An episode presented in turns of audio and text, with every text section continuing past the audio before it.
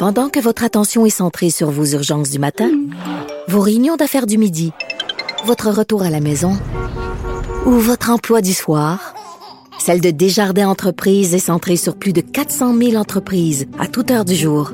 Grâce à notre connaissance des secteurs d'activité et à notre accompagnement spécialisé, nous aidons les entrepreneurs à relever chaque défi pour qu'ils puissent rester centrés sur ce qui compte, le développement de leur entreprise.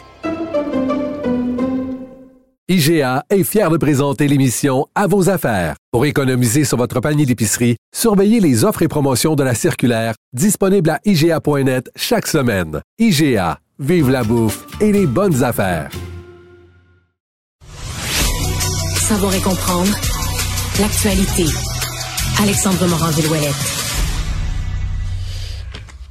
Restons, euh, Alexandre, en politique. Euh, L'opposition à Ottawa qui a pas mal de questions et aujourd'hui, euh, ils sont sortis, autant les conservateurs que le Bloc, le tour à tour, les chefs des partis, pour parler de cette firme de consultants là, qui devient célèbre, McKinsey. Oui, cabinet conseil McKinsey et compagnie qui a été, là, disons, dans la cible, dans la ligne de mire des partis d'opposition depuis déjà un bon moment parce qu'on a compris, là, sur une enquête de Radio-Canada de la semaine dernière, que c'est 66 millions de dollars sur sept ans qui ont été dépensés par le gouvernement Trudeau auprès des services de la multinationale. Et il y a peu de résultats tangibles de ces 66 millions de dollars-là qui ont été donnés, qui sont connus du public. On comprend pas vraiment dans la population, c'est pas expliqué vraiment qu'est-ce qui ressort de tous ces conseils qui ont été donnés à grands frais au gouvernement. En plus de tout ça, comme l'a fait remarquer M. Poiliev, le chef du Parti conservateur du Canada aujourd'hui, ben, la McKinsey Company a fait l'objet d'une enquête criminelle en France pour ses pratiques financières, entre autres. Aussi, le gouvernement Trudeau a nommé un ancien haut dirigeant de la firme, le Dominic Barton, comme ambassadeur en Chine en 2019. Donc, il y a plusieurs questions que se posent les partis d'opposition qui vont devoir être répondues. Et donc, on va forcer cette enquête parlementaire qui va être menée par le comité des opérations gouvernementales du Parlement, entre autres. Hmm.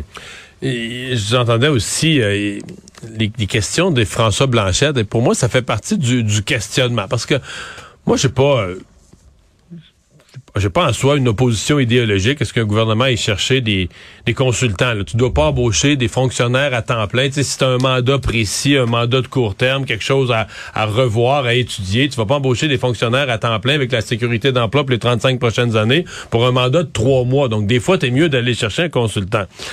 La question, c'est qu'à un certain point, quand tu emploies autant de consultants sur des aussi longues périodes pour faire du travail carrément, pour se demander qu'est-ce qui va se passer dans le ministère, puis tu te dis, ben, c'est quoi qui se passe? Tous les sous-ministres sont pas bons, remplace-les. Tu sais, c'est, et c'est un peu la question que posait François Blanchette. Est-ce que, est-ce qu'il y a un point où on paye en double? C'est-à-dire qu'on paye une haute fonction publique, qui est censé être euh, ben, à la direction des ministères, donc donner les orientations, etc.